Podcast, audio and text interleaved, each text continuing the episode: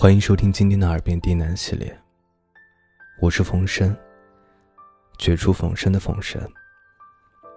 感谢您的收听和支持，让我有了坚持下去的动力。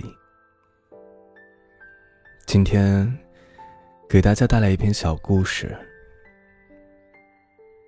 你说你喜欢我，我就以为拥有了整个世界。本节目由喜马拉雅独家播出，感谢收听。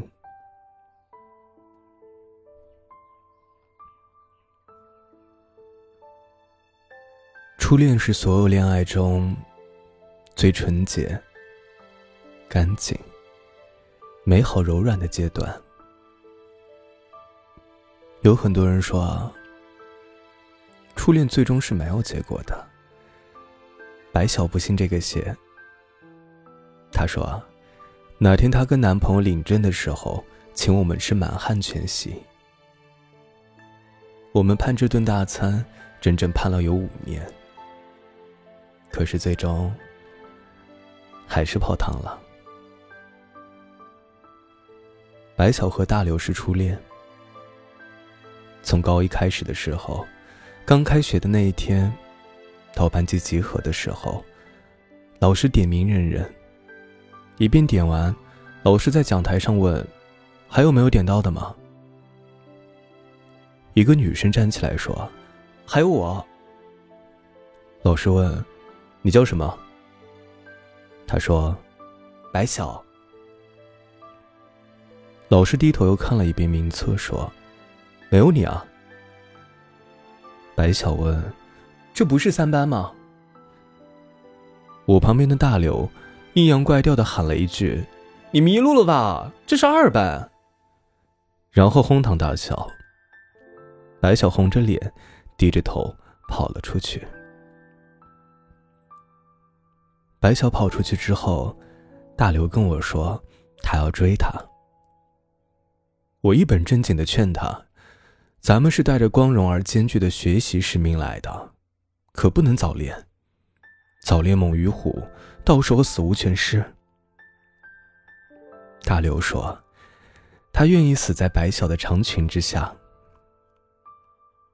下课后的大刘跑到三班门口，大喊白晓的名字。十几秒后，白晓从人群中挤出来，看到是大刘，脸都红了。大刘向白晓道歉，不是故意让他难堪的。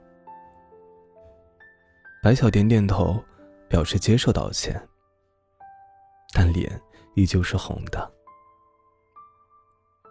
大刘还给白晓买了很多零食，趁白小不在的时候，偷偷塞进他的课桌里，学雷锋不留名。不过，还是被白小找上门来了，问是不是大刘干的。大刘否认：“你凭什么认为是我干的？”白晓说了一句话，笑得我肚子疼。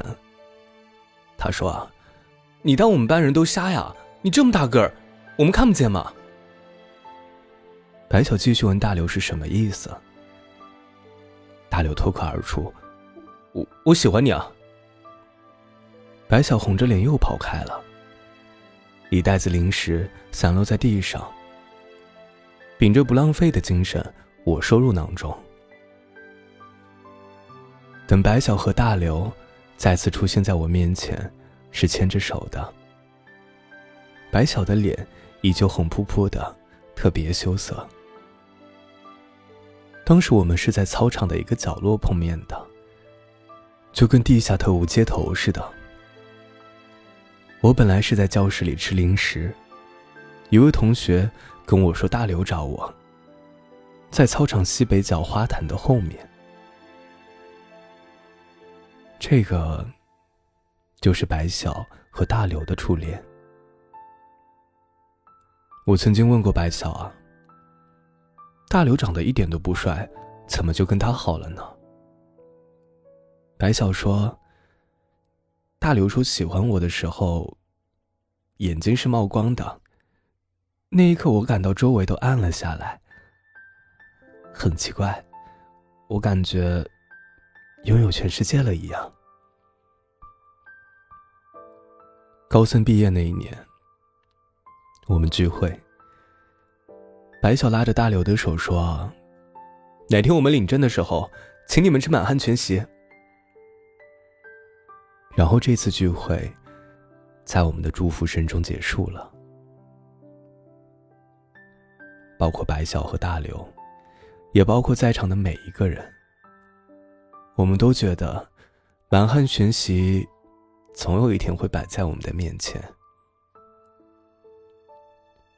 直到大二那一年，他们闹分手。大学白晓和大刘没有考到一起，天各一方。白晓觉得没有什么，不就是异地恋吗？总有毕业的那一天。我和大刘继续上同一所大学。白晓嘱咐我要看住大刘。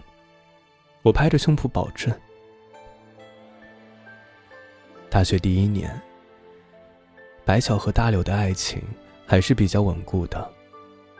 除了频繁的电话和网络，大刘还每个月到白晓所在的城市跑两趟。问题出在大二，我无意撞见大刘跟另外一个姑娘在一起。我们擦肩而过，大刘假装不认识我。晚上，大刘来找我。我们到操场去谈。他说他不喜欢白晓了。我问他为什么，白晓都能坚持下去，你为什么就坚持不下去？大刘表示，初恋最终在一起的可能性是很小的，异地恋最终在一起的可能性也很小。他跟白晓，初恋加异地。最终在一起的可能性微乎其微，几率小不代表绝对。最终大刘还是讲了实话。其实当初我追白晓，根本就不怎么喜欢他，充其量就是有点好奇，对恋爱好奇。我说：“可是白晓很喜欢你啊，你应该有责任的。”大刘说：“我对米露也有责任啊，我是真喜欢她，我只能为一个人负责。我选择我爱的，我会和白晓说清楚的，这事你管不着。”又跟大刘吵了几句，我离开了。大概过了一个星期，我接到白晓的电话，我非常抱歉的连说了几声对不起。抱歉，没有看住大刘。他告诉我，他来这儿了，不过迷路了，问我能不能去接他一趟。根据白晓的描述，我兜了几个圈子才找到他。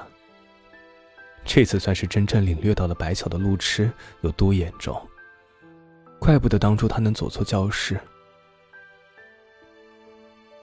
我带他到我们学校附近。一家小菜馆吃东西，他看起来饿坏了，猛吃了一会儿，突然抬起头说：“你知道吗？我坚持了五年，我以为再坚持坚持，就那一辈子的。”白晓说完，继续吃。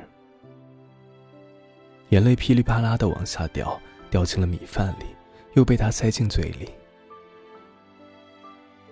我不知道说什么好，悄悄给大刘发消息，把坐标告诉他。大刘来了，坐到我旁边，白晓的对面。白晓抬起头，哽咽的说：“你来了。”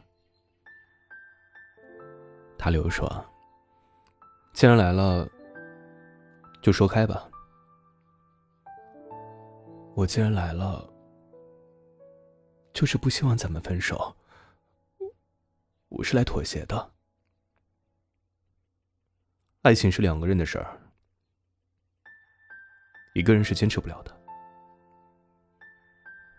可是你说过你喜欢我的呀。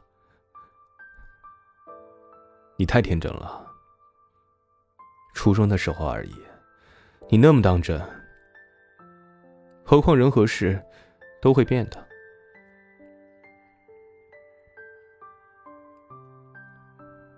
最后两人谈崩了。白晓吃完了东西，打算买张火车票连夜回去。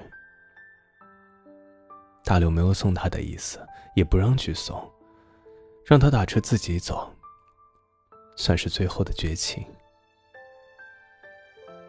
也许大刘怕做的心软，让白晓觉得还有希望。绝望不是最可怕的，最可怕的是有隐隐约约的希望，但是就是不能死而复生。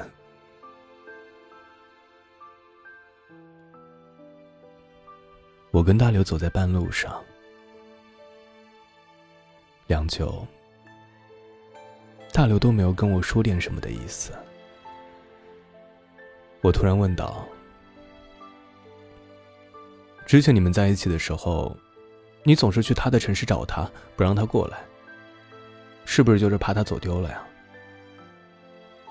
大刘说：“我都不知道他小脑怎么发育的，路痴癌晚期，外加平衡感失调。”走路都能把自己的脚踝给踢肿了。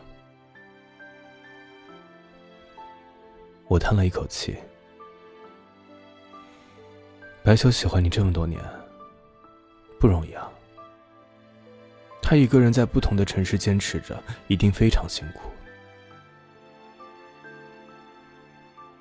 大刘突然停下了，到路边拦车，边挥手边说：“我去找他。”把她送上火车。这丫头没准上错车，不知道奔哪座城市了。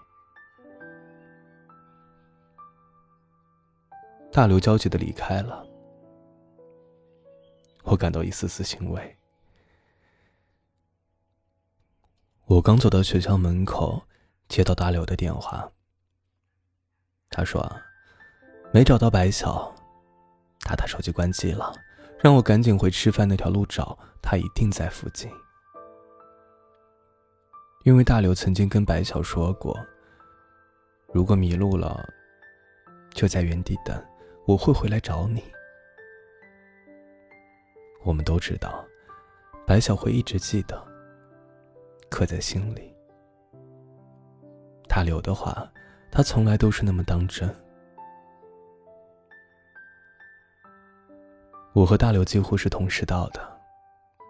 看到白晓，就站在路边。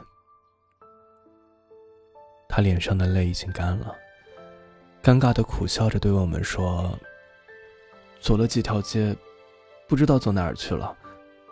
没打上车，就又回来了。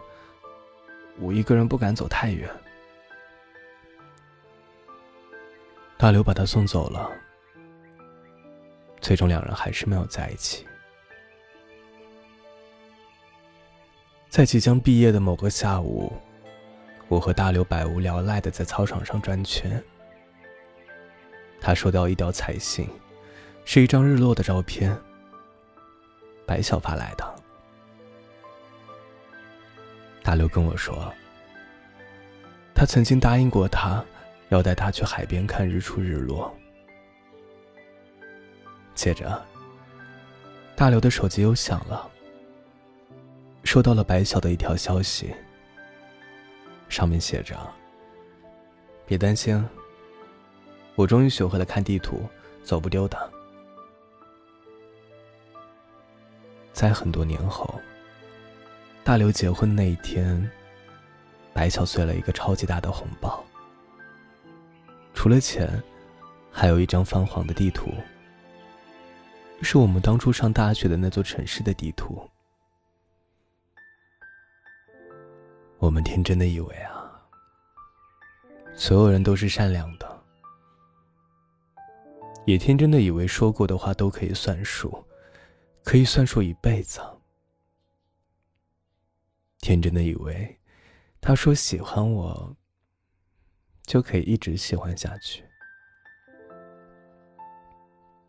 我们因为某个人的一句话，就可以坚持很久很久，直到对方告诉你：“假的，别傻了，你太天真了。”现在变了，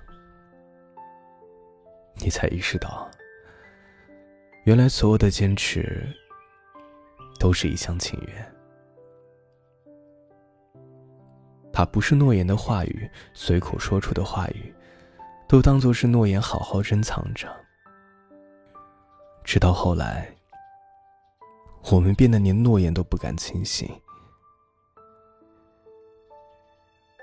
记得某部电影的宣传语是：“爱对了是爱情，爱错了是青春。”然而，爱情哪有什么保障可言？它是那么脆弱、不稳定、虚无缥缈。其实，无论爱对爱错，只要爱过，都是青春。因为年少青春的我们，听到你说你喜欢我，我就以为拥有了整个世界。只是大刘是白小的一整个世界，而后来，大刘的世界里没有白小罢了。